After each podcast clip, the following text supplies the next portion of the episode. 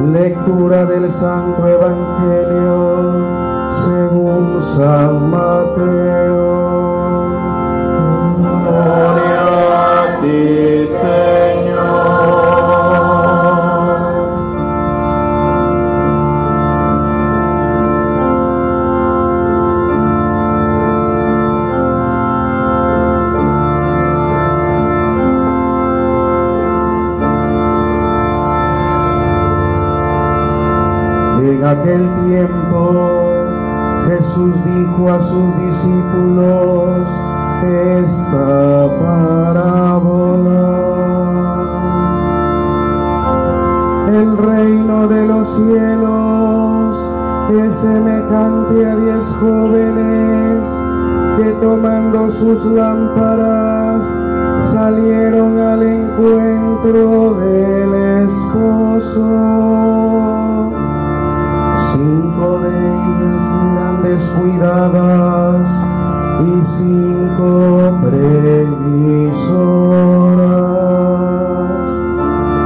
Las descuidadas llevaron sus lámparas, pero no llevaron aceite para no llenarlas de nuevo.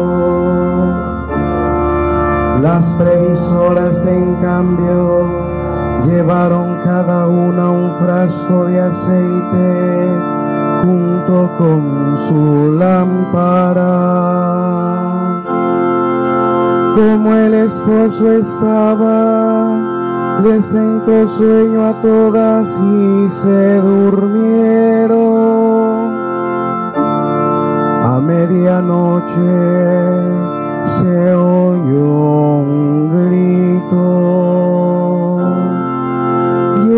viene el esposo, salgan a su encuentro. Se levantaron entonces todas aquellas jóvenes y se pusieron a preparar sus lámparas y las descuidadas dijeron a las previsoras denos un poco de su aceite porque nuestras lámparas se están apagando. Las previsoras les contestaron,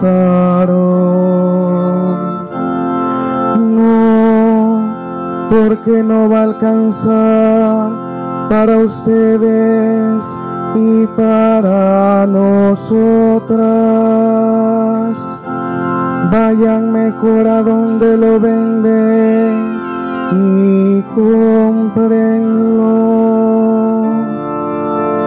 Mientras aquellas iban a comprarlo, llegó el esposo y las que estaban listas entraron con él al banquete de bodas y se cerró la puerta.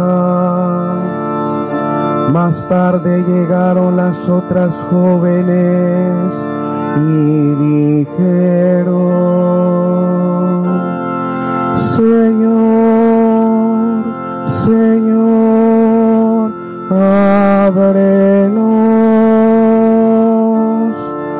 Pero él le respondió, yo les aseguro que no las conozco, por eso estén preparados, porque no saben ni el día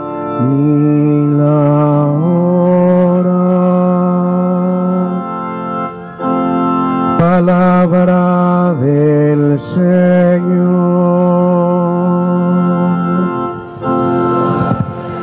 Y Señor Jesús.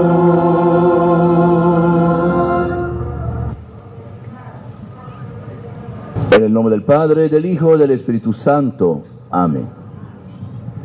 Escuchando, escuchando el Evangelio de hoy, nos damos cuenta de la previsión de la insensatez de otras personas. Y eso nos pone enfrente a los planes de Dios, por un lado, y a los planes humanos por el otro.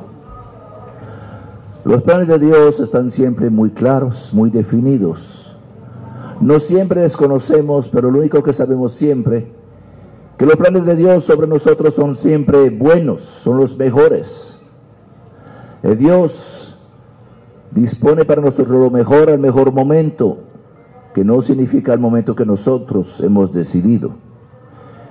En los tiempos que Él decide, porque sabe que es el mejor momento para que podamos crecer en santidad.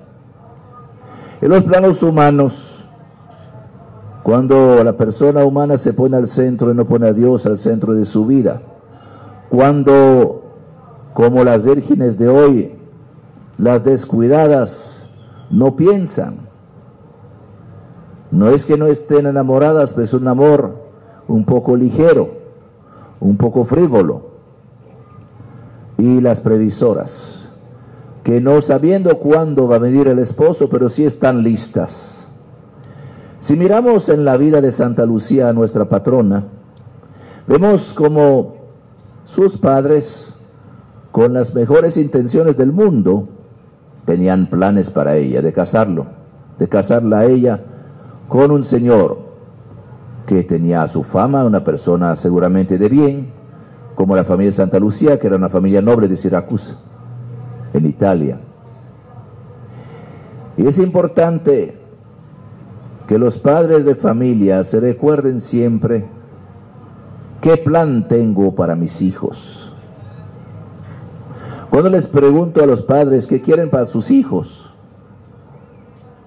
Muchas veces contestan con las mejores intenciones del mundo que esté bien en la vida, que tenga un buen trabajo, que haga buenos estudios, que pueda tener una buena familia. Todos buenos deseos. Pero lo único que deberían preocuparnos, ante todo, que mi hijo, que mi hija sea un santo, una santa, y eso pasa por todo el resto.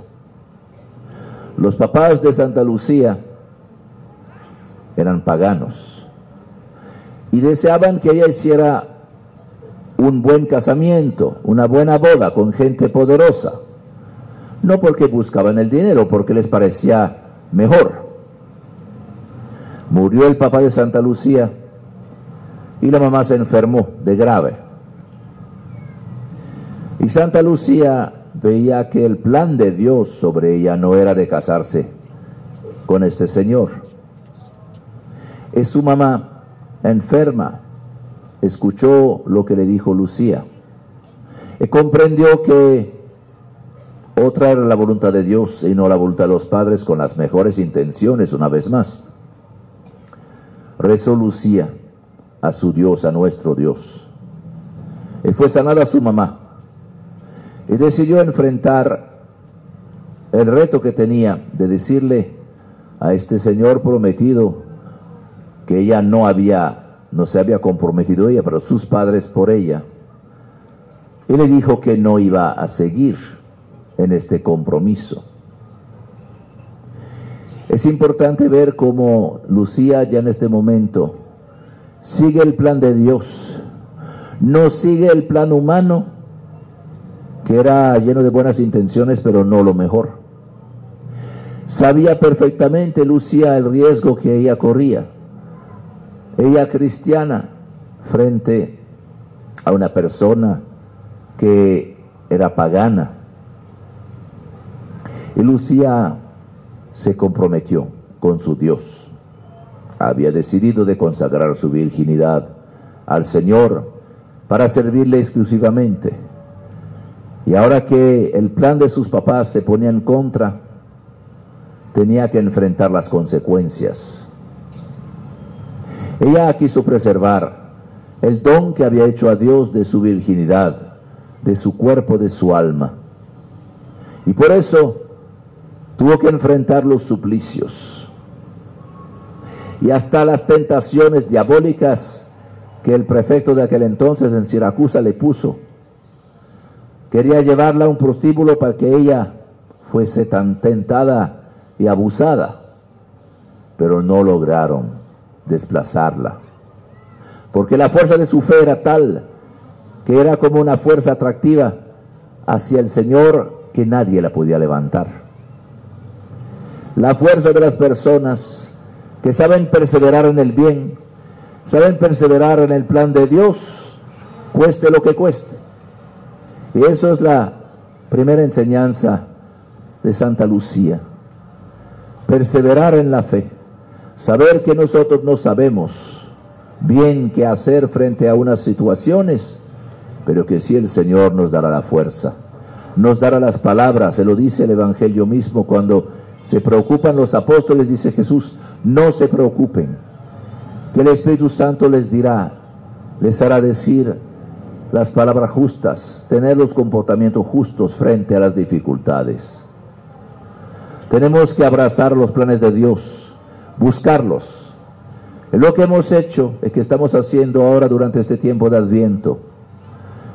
Nos estamos preparando a recibir al Señor.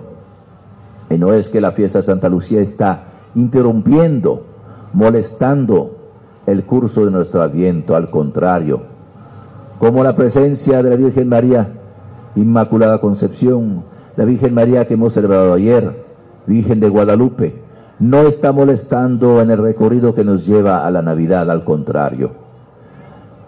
Como Santa Lucía nos dan ejemplos de cómo estar siempre disponibles a la voluntad de Dios. Cualquier edad que tengamos, tenemos que pensar, ¿estoy ya listo? ¿Estoy en el plan de Dios o estoy puramente en mis planes? que pueden ser, como lo decía antes, llenos de buenas intenciones, pero si no están pasado frente a la voluntad de Dios, son planes que se pueden alejar y que pueden alejar a los demás. Siempre tenemos que ponernos a la disposición del Señor.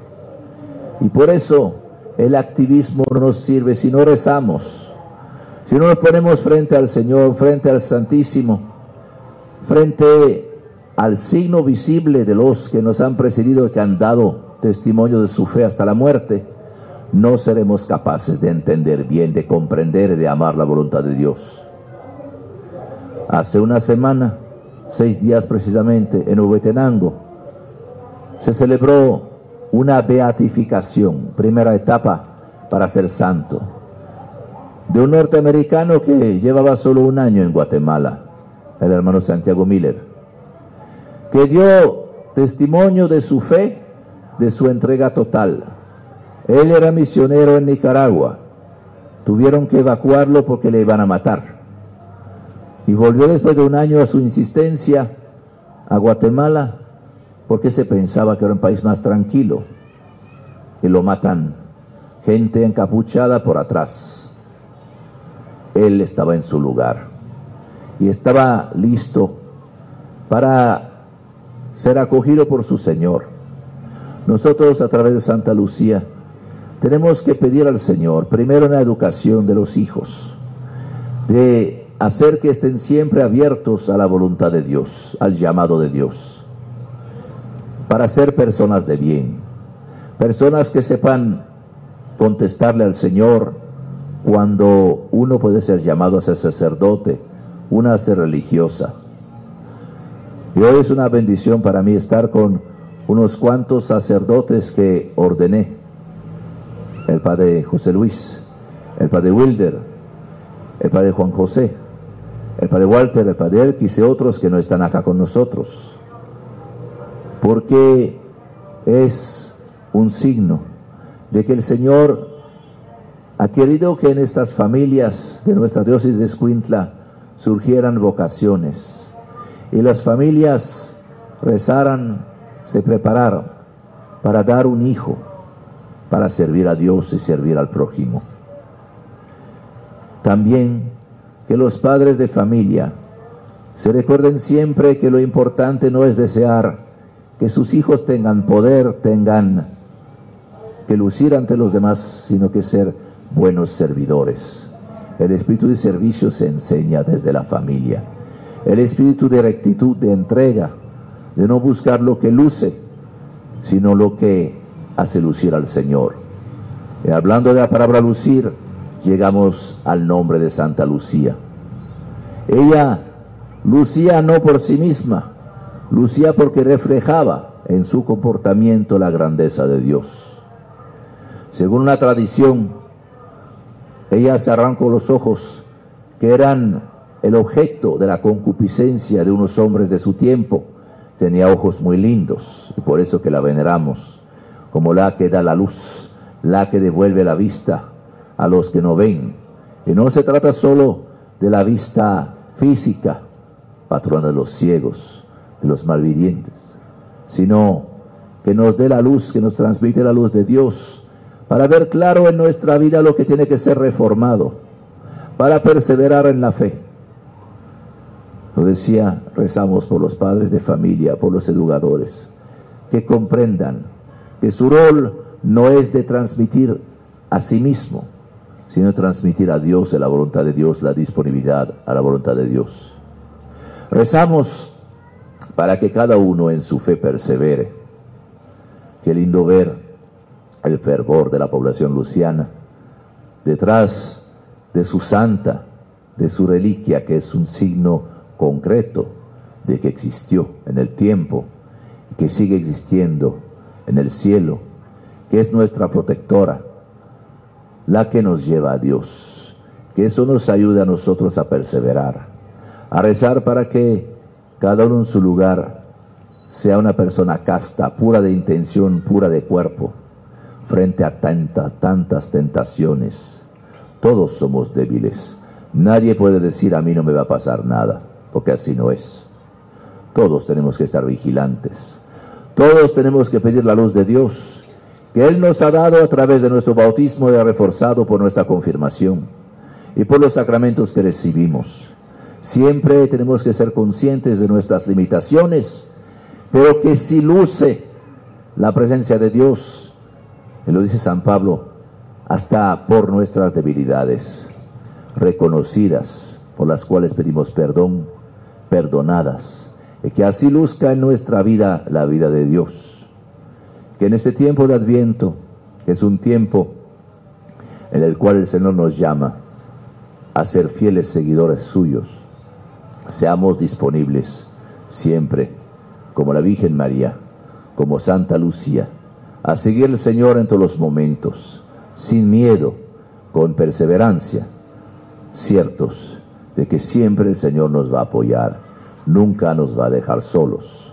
Que nuestro fervor nuestra devoción popular a Santa Lucía por los milagros que pueden operar una reliquia que es solo un objeto material, pero que la fe en Dios por la intercesión de los santos nos ayude a perseverar en la conversión, nos ayude a estar siempre unidos entre nosotros en la comunión de los santos, con los del cielo, los santos que nos han presidido y que intercedan por nosotros sabemos que la intercesión de los santos es fundamental y que nosotros tenemos que venerarlos como veneramos especialmente a nuestra patrona Santa Lucía, para que luzca más en nuestros ojos, en nuestras miradas, en nuestras actitudes, en nuestras palabras, la gloria de Dios, su misericordia y su bondad.